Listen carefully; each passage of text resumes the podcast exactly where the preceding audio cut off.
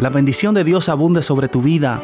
Soy el pastor Germán Padilla y escuchas palabras para crecer.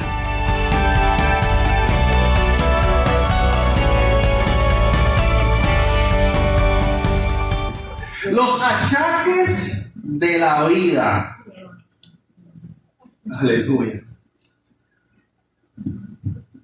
Una palabra muy común, muy usada en nuestros tiempos, los achaques de la vida. Yo veo, ¿verdad? Risa, yo veo.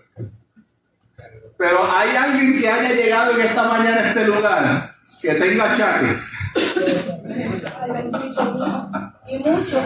Quiere decir que, amados, no hay que definir tal vez mucho esta palabra. Gloria al Señor. Los achaques de la vida. Ahora bien, el apóstol Pablo en este versículo habla eh, algo muy profundo, muy interesante. Él dice, por tanto no desmayamos. Antes, aunque este nuestro hombre exterior se va desgastando. Y habla de desgaste. Habla de deterioro. La palabra desgastar viene de diafteiro, que significa destruir totalmente destruir totalmente. Entonces, eh, ¿verdad? Para buen jíbaro puertorriqueño, recuerden que eh, eh, nos fuimos un poco más adultos hoy, porque los jóvenes no están. Y a veces hay que crear un balance. Pero viene a mi mente cuando hablo de desgastar el machete. ¿Cuántos han usado un machete alguna vez? El machete. Usted sabe que para usted poder utilizar el machete, usted tiene que sacarle filo, tiene que amorarlo. ¿Verdad que sí? Sin embargo, cada vez que usted amora ese machete, se desgasta. Se va desgastando. Pero a pesar ¿verdad? de que se desgasta, a pesar de que ese machete va perdiendo parte de su cuerpo, gloria al Señor, aún así es necesario sacarle filo. Aún así es necesario abonarlo para que éste cumpla con la función por la que fue hecho. Porque si no, que no va a cortar bien. Pero llega el momento, amados, que este machete, mientras usted lo usa día tras día y le va molando, le va sacando filo por los largos días de trabajo, usted va a comenzar a ver que ese machete va como que desapareciendo, ¿verdad que sí? Que ese machete, como que la forma que tenía bien bonita antes, como que ya no la tiene. Antes tenía un cuerpo redondito bien bonito, ahora está finito. Y así sucesivamente usted va desgastando y anulando ese machete hasta que llega el momento que ya no se puede utilizar más. Que ya hay que comprar otro machete. Se destruyó totalmente por el desgaste. Entonces, amado, el tema que, que el Señor puso en mi corazón para este mensaje, los achaques de la vida. Y si usted busca en el diccionario la palabra achaque, significa enfermedad o afección leve que se padece con frecuencia o de manera habitual, especialmente como consecuencia de la edad. Enfermedad o afección leve que se padece con frecuencia o de manera habitual, especialmente como consecuencia de la edad. Yo he descubierto un achaque en mi vida a través de los años y, está aquí atrás. Esos son los achaques de la vejez. Son los achaques de la edad que se van haciendo presentes en nuestras vidas. Esa es la definición de achaques. Cuando hablamos de achaques, hablamos de cosas que comienzan a pasar en nuestro cuerpo debido al desgaste del trabajo, debido al desgaste de los días, debido al desgaste del tiempo. Aleluya. A todos nos llegarán, amados, los achaques de la vida. Hay algo que el ser humano no puede detener y es el camino a la vejez. Y es difícil cuando usted está en esa etapa de entrando al medio peso y usted comienza a ver las rubitas que antes no tenía. Comienza a ver caritas que antes no tenía. ¿Verdad que sí? Y parece que se acabó el mundo. Pero Pero hay algo que usted y yo, amado, no podemos detener. Y es la vejez. Pablo dijo, aunque este mi hombre exterior se va desgastando, mi interior se renueva día tras día. Amén, aleluya. O sea que aunque por fuera Pablo le ocurría algo natural, por dentro le ocurría todo lo contrario a lo que su cuerpo estaba sintiendo. Mientras él se desgastaba, se agotaba, se iba destruyendo por fuera, sin embargo por dentro se renovaba. Había reconstrucciones espirituales, aleluya, en su vida, gloria al Señor. La vejez, amado, como bien dije, no se puede detener. Hay personas en el mundo que se hacen cirugías. Hay personas que hacen ejercicios. Hay quienes llevan una dieta muy estricta para mantenerse saludables. Sin embargo, aún así, no se puede parar el camino a la vejez. Lo que sí una persona puede hacer es preocuparse hoy por su salud, de vivir una vida para que entonces al llegar a la vejez pueda estar un poco más fuerte. Pablo dijo en Filipenses 3, 13, 14, hermanos, yo mismo no pretendo haberlo ya alcanzado, pero una cosa hago, olvidando ciertamente lo que queda atrás y extendiéndome a lo que está delante, prosigo a la meta, al premio del supremo llamamiento de Cristo Jesús. Aleluya. En la vida, amado, usted y yo creo que todos nos hemos trazado metas. Trabajamos para poder comprar la casa, trabajamos para poder tener el carro, trabajamos para echar a las familias hacia adelante. En el transcurso de nuestras vidas trabajamos para poder saldar la casa, trabajamos para poder tener estabilidad, trabajamos para poder tener un buen retiro digno, Aleluya. Trabajamos para poder tener un poco de dinero eh, eh, guardado, ahorrado cuando nos retiremos, cuando nos jubilemos. Trabajamos para muchas cosas. Para que luego al llegar a esa etapa de la edad adulta, anciana,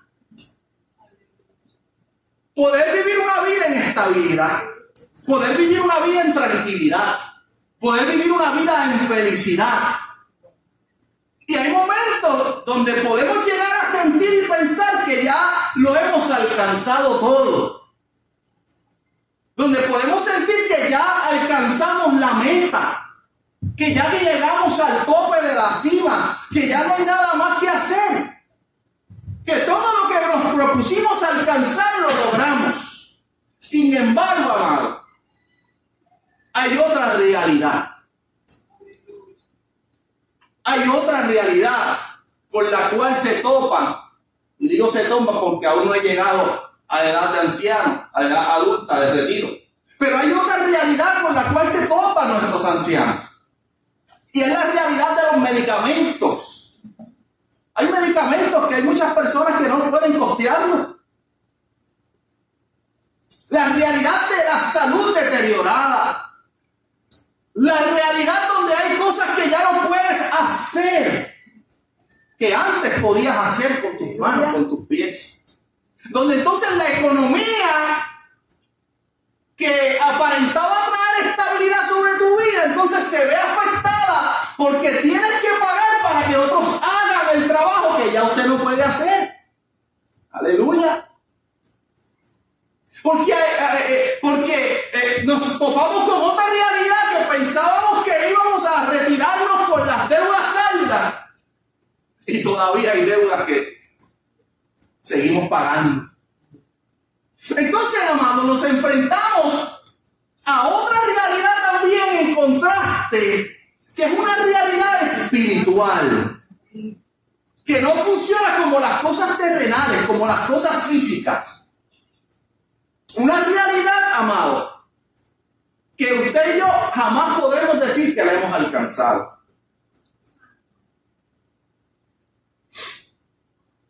Que jamás podemos decir, no, es que ya yo alcancé la meta, ya yo alcancé la corona, ya yo alcancé, porque ya yo tuve muchísimos años en la iglesia. Yo hice de todo, yo freía el capújira, yo limpié el templo, yo ayudé para que este templo se remodelara, yo hice demasiadas cosas para la iglesia, ya yo alcancé la meta. En lo espiritual no funciona así, amado. Por eso el apóstol Pablo dice, yo prosigo a la meta. Yo mismo no pretendo haberlo ya alcanzado, pero prosigo a una meta, prosigo hacia el premio, algo mucho más grande que cualquier cosa que usted pueda encontrar en el mundo, gloria al Señor. Y para que hayan llegado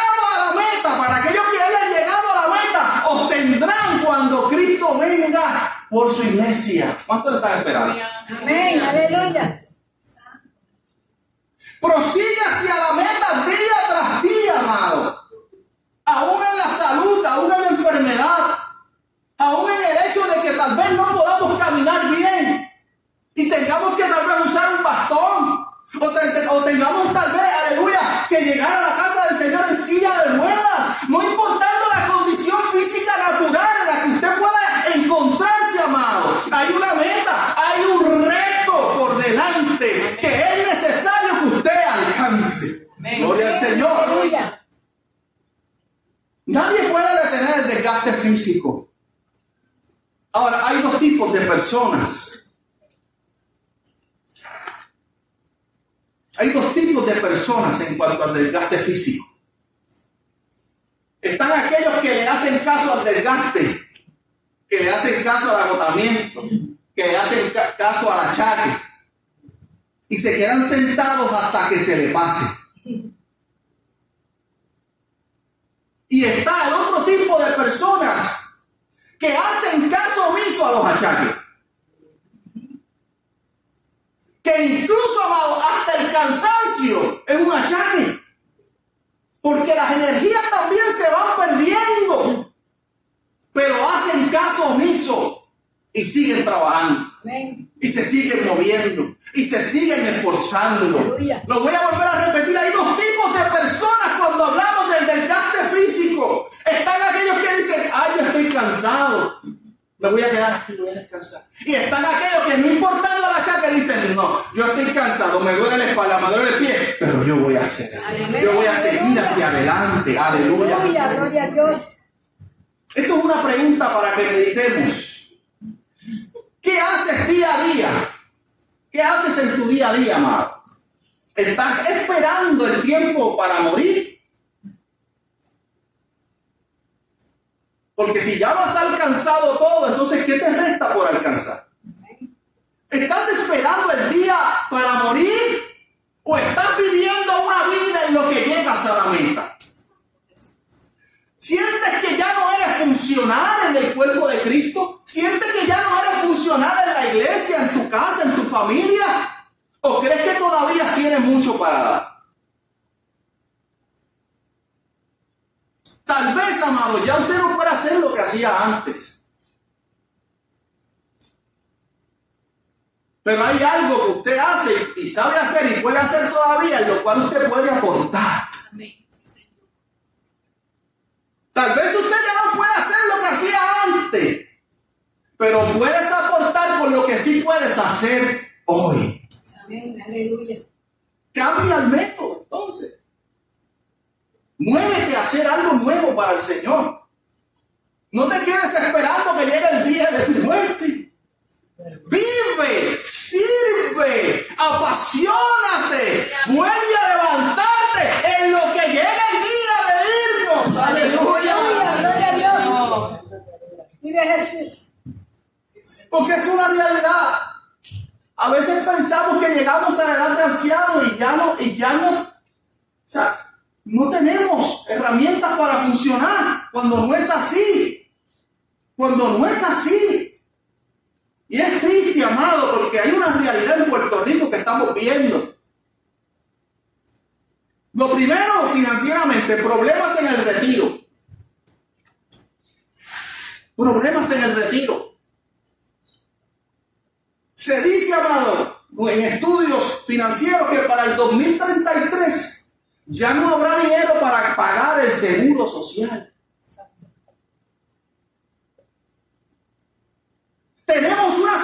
ancianos que en vez de disfrutar los días de su esfuerzo, se ven obligados a seguir trabajando.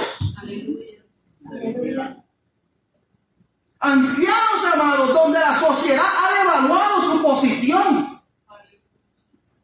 La sociedad de hoy ha devaluado la posición que ocupa un anciano en la sociedad.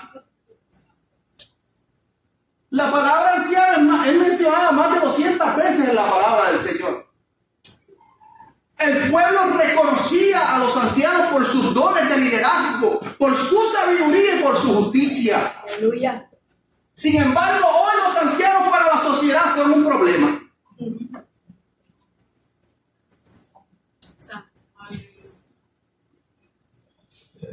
Pablo dijo que este nuestro hombre exterior se va desgastando, se va destruyendo, mi interior se renueva cada día. No podemos evitar la vejez, el desgaste, pero hay algo que usted y yo, si lo trabajamos, crecerá cada día y no envejecerá. Por el contrario, se renovará se renovará. Y renovar viene del término anacainosis.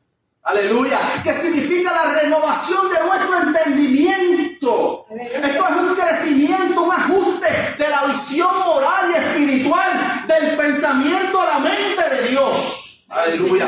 Que el único propósito al cual quiere llevarnos a ti a mí en nuestras vidas es a un efecto transformador renovación, renovar la cainosis, un crecimiento en nuestra visión moral espiritual.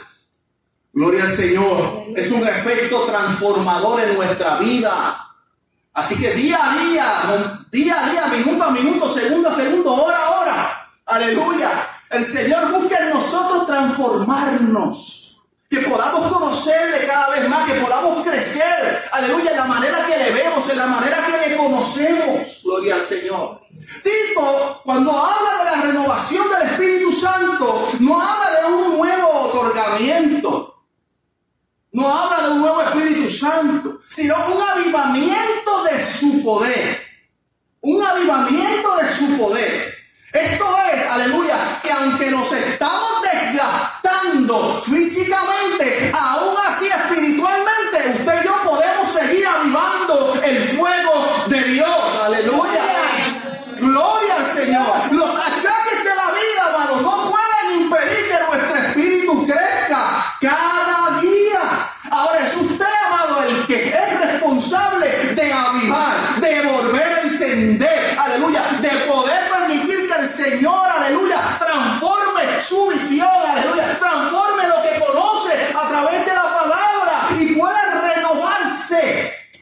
día a día. Señor. Aleluya. Si hay algo difícil para el ser humano que va creciendo, es la capacidad de renovarse. Pero más difícil aún es la capacidad de renovar nuestra mente, nuestro pensamiento. Dígame usted, si usted le pone a una persona adulta mayor un pantalón skinny, esto que usan los muchachos ahora, ¿verdad que no se lo pone? Podemos ahora ver, mire hermano, yo me he visto así y yo hace par de años eso, eso pararse así en una iglesia era dos meses mínimo. Pero, y lo, y, y- lo hice a todo propósito. Porque o e- es la capacidad de renovar. Es la capacidad, aleluya, de poder transformarnos. E- e- esto, cuando una iglesia tiene esa, esa capacidad, tanto física como espiritual, de renovar su pensamiento y su entendimiento, es una iglesia que el tiempo no le va a afectar. No le va a afectar. Por el contrario, el tiempo la va a hacer crecer y va a ser más fuerte. Aleluya. Entonces, a un anciano usted no le pone un, un- un pantalón skinny. ¿No?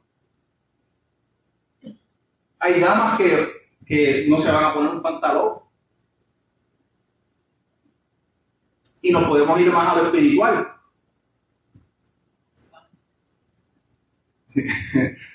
Yo hablo en general, ¿verdad? Pero hermano, Ah, yo he conocido hermanos que, que, que, que no, no les gustan los himnos. Es una realidad. A mí me encantan los coros, a mí me encanta, a mí me encanta todo. Yo, a mí me encanta que haya un balance dentro de los cultos. Gloria al Señor. Está aquel hermano que le gusta los instrumentos de cuerda, está aquel que le gusta eh, los instrumentos electrónicos, aleluya. Eh, eh, hay de todo.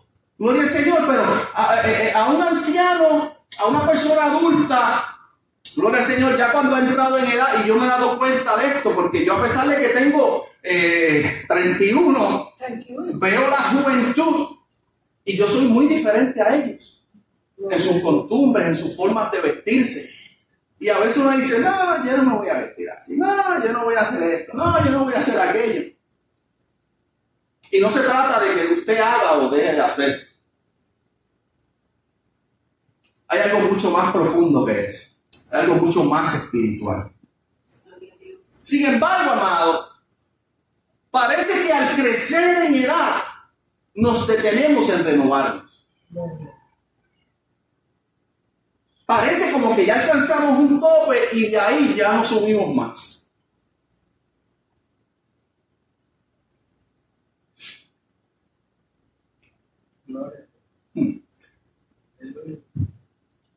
Aleluya. Ponerse un pantalón tal vez sea fácil. Cantar un himno cuando no me gusta tal vez sea fácil. Ahora, tener nuestros ojos abiertos para aceptar los cambios eso es lo difícil. Esto solo se alcanza y se logra con la ayuda del Espíritu Santo de Dios. Santo el Señor. Y yo aquí en la iglesia he conocido muchos hermanos que tienen una capacidad para renovarse increíble. Que son ancianos, pero se dan con los jóvenes, con los niños y complementan excelentemente bien. Esa es la capacidad de renovar nuestra mente. Yo le he dicho aquí en otras ocasiones donde eh, si el culto es de niño, yo cambio mi, mi chip. Ah, estoy en culto de niño. Cuando estoy en culto de joven, cambio mi chip. Ah, estoy en culto de joven. Culto de dama y caballero, ok, estoy en culto de dama y caballero. ¿Por qué? Porque es la capacidad para renovarnos. Es la capacidad para saber atemperarnos al lugar donde estamos. Aleluya. Gloria al Señor. Y así también sucede con nuestra vida espiritual, amado. Pablo, mira esto, Pablo es un ejemplo de la renovación, de ser transformado. De perseguidor pasó a ser perseguido. Aleluya. De restar, de tratar de restarle cristianos a la iglesia del Señor, pasó a sumar cristianos y a multiplicar cristianos en iglesias. Aleluya. Su manera de pensar fue transformada completamente por el Señor. Al chocarse con ese uno, duras cosas, duras cosas de las cosas contra el aguijón. Aleluya. Se detuvo su vida y fue transformado completamente. Es la capacidad de renovar. Si vamos más profundo, pero no terminamos, como su educación, como su contexto geográfico, en la vida de este hombre. Y cómo, aleluya, la, la capacidad de permitir que el Señor transformara su pensamiento. No exento de situaciones que ocurrieron cuando tuvieron que dividirse incluso ministerios, separarse, aleluya, pero dentro de todo eso había propósitos poderosos del Señor. Entonces, aleluya, dice eh, una porción bien poderosa, ya estoy culminando, gloria al Señor. Eclesiastés 12, 1 al 7. Algo que ministró mi vida muy poderosamente. Del sabio Salomón. Mire lo que dice y después lo vamos a definir. Para que usted vea qué poderosa es la palabra. Comienza eh, diciendo la palabra. Acuérdate de tu creador en los días de tu juventud. Antes que vengan los días malos y lleguen los años de los cuales digas, no tengo en ellos contentamiento. Antes que se oscurezca el sol y la luz, y la luna y las estrellas, y vuelvan las nubes tras la lluvia, cuando temblarán los guardas de la casa, y se encorvarán los hombres fuertes, y cesarán las muelas porque han disminuido, y se oscurecerán los que miran por las ventanas y las puertas de afuera se cerrarán por lo bajo del ruido de la muela, cuando se levantará el sol a la voz del ave y todas las hijas del canto serán abatidas. Cuando también temerán de lo que es alto y habrá terrores en el camino y florecerá y florecerá el almendro y la langosta será una carga y se perderá el apetito porque el hombre va a su morada eterna. Hmm. Y eso, amado, no olvidemos que Eclesiastés es un libro poético. Tiene un significado muy poderoso. Y lo voy a definir aquí. Síntomas de achaques síntomas de achaque. Y después usted puede leer este libro de Eclesiastés, ese capítulo con calma, en su hogar. Capítulo 12. síntomas de achaque. Mire, dice, y vuelvan las nubes tras la lluvia. Y vuelvan las nubes tras la lluvia. Si usted tiene, si desea seguir, me lo puede hacer. Y vuelvan las nubes tras la lluvia. Esto significa, esto implica que nunca hay un día claro para aquel que llega a la vejez, que nunca habrá una mañana soleada, que siempre va a ser nublado y triste. Luego sigue diciendo, cuando temblarán los guardas de la casa. Esto se refiere, amado, a los brazos temblorosos. A medida que vamos entrando en edad, nuestros brazos comienzan A temblar. A temblar y se encorvarán los hombres fuertes. A que no importa lo fuerte que pueda ser, amado, las piernas perderán su fuerza. Las piernas perderán su fuerza. Y cesarán las muelas porque han disminuido. Podremos hacerlo todos los canales que queramos, todos los puentes que queramos, todas las cajas que queramos y aún así nuestros dientes van a ir desapareciendo nos quedaremos mellados.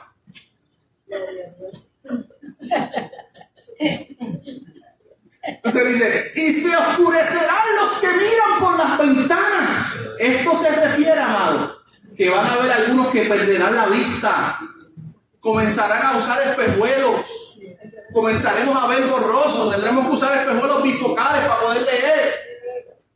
Aleluya. Síntomas de achaque. Entonces dice, y las puertas de afuera se cerrarán por lo bajo del ruido de la muela. ¿Sabe lo que quiere decir eso para usted? ¿Qué fue lo que dijiste? Que no te escuché bien, que pídeme por favor. Nuestros oídos se comenzarán a cerrar. Dejaremos de escuchar con claridad. Perderemos la audición. Pero se levantará a la voz del ave se lo voy a decir en una sola palabra, insomnio. Cuando pierdas noches sin dormir, son achaques de la vejez. Y todas las hijas del canto serán abatidas. ¿Sabe lo que quiere decir eso? Que nuestras cuerdas vocales comenzarán a sonar roncas, pañosas. Perderemos esa capacidad de hablar, tal vez de cantar como cantábamos antes.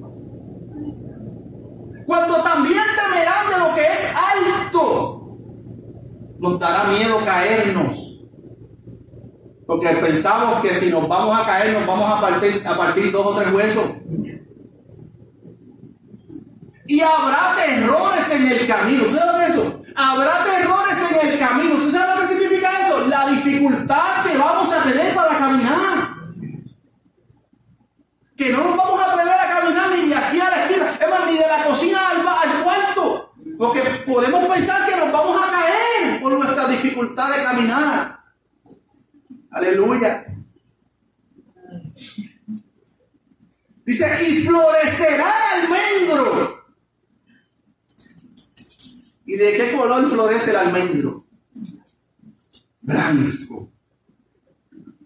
Ah, hoy existe yo formé,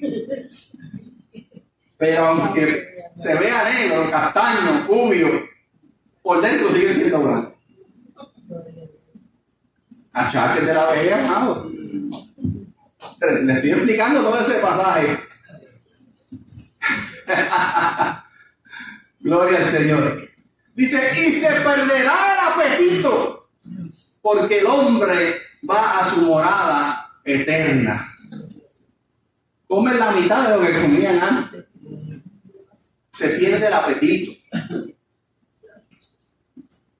Síntomas de achaques. Y le pregunto a usted en esta mañana, ¿padece usted de alguno de estos achaques? no tiene que decirlo tan alto, no son bromas. ¿O padece de todo? Es broma, pero es verdad. Aleluya. Es broma, pero es Yo verdad. le dije que iba a predicar hoy a los adultos, ¿eh? Gloria al Señor. Ahora, amado, de todos esos achaques, hay uno que no mencioné. Y es el que nos está matando lentamente. Y es el que está matando a la iglesia de Dios lentamente. Y es el achaque del desánimo el achaque del desánimo. Y han entrado a nuestras mentes esos pensamientos como empezó el Salomón a hablar en ese capítulo, en los cuales no tengo en ellos contentamiento.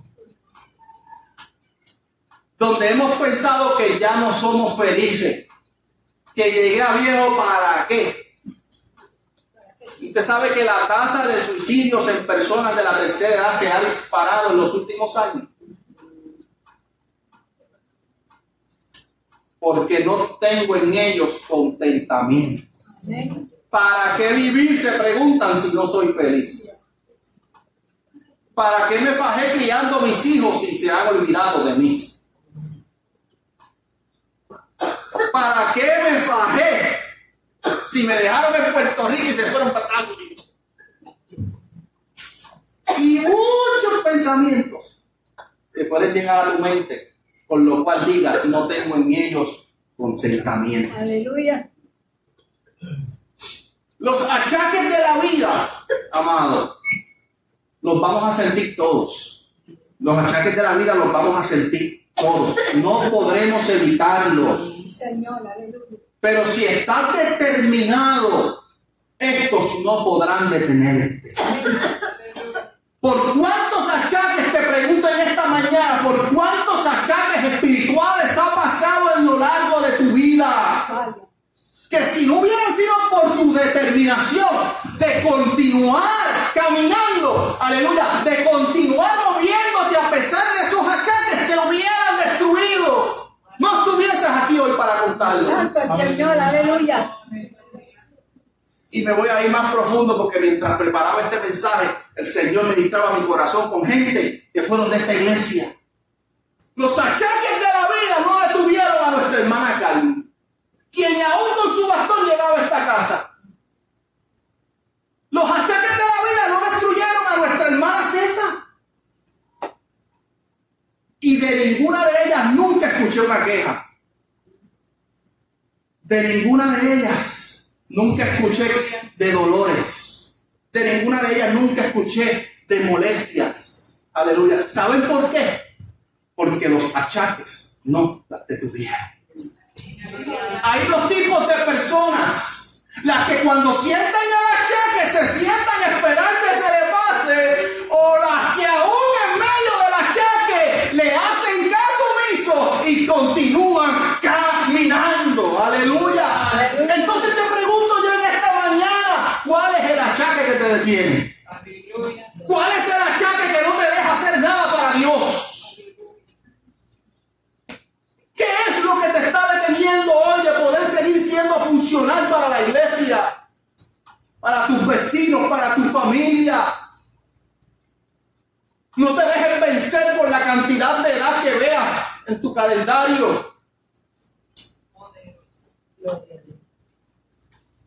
Continúa hasta el final, amado.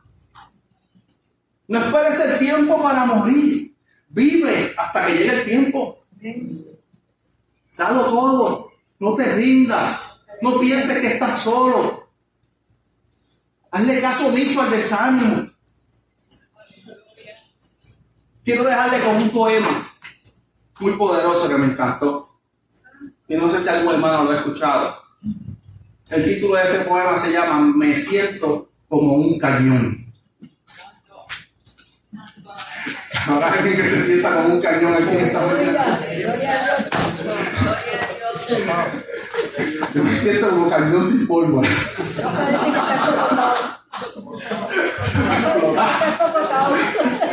es que si me la bolita dentro del cañón y prenden el.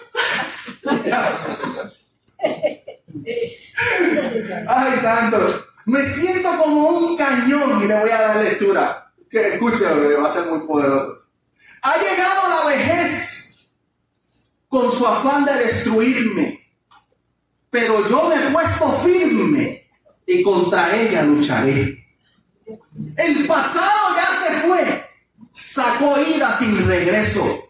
Y no conforme con eso, se llevó mi juventud, dejándome sin salud, feo viejo y con sobrepeso. Pero creo que estoy sano.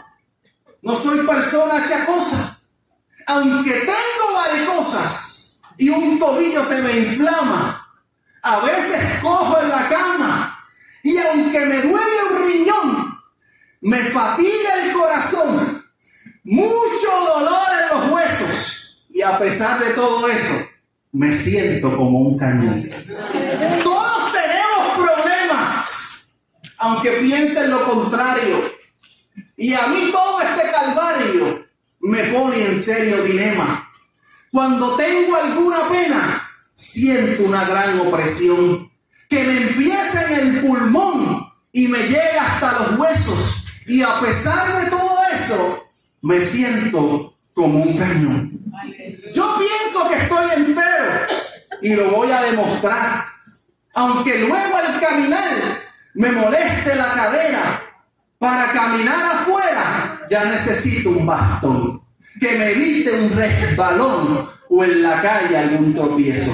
Pero a pesar de todo eso, me siento como un cañón. Tengo en un brazo bursitis, dolor en una costilla y me falla una rodilla porque padezco de artritis. En una pierna flebitis, en el cuerpo comezón y se me encoge un tendón que el cuello me pone tieso. Y a pesar de todo eso, me siento como un cañón. Si cuenta no quiero darme de que mi rostro está viejo. Al pasar por un espejo, yo trato de no mirarme. Aunque trato de engañarme, mi cara es un acordeón. Mi cuerpo es un armazón. Yo lucho por vivir. Pues les quiero repetir que a pesar de todo eso, me siento como un cañón.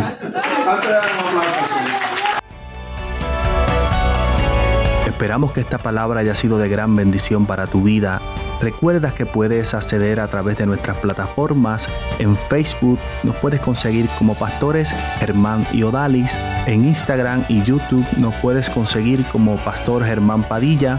Y a través de la aplicación Encore y Spotify como Palabras para Crecer. Te invito a suscribirte y a compartirlo con tus amigos y familiares. Sabemos que será de gran bendición.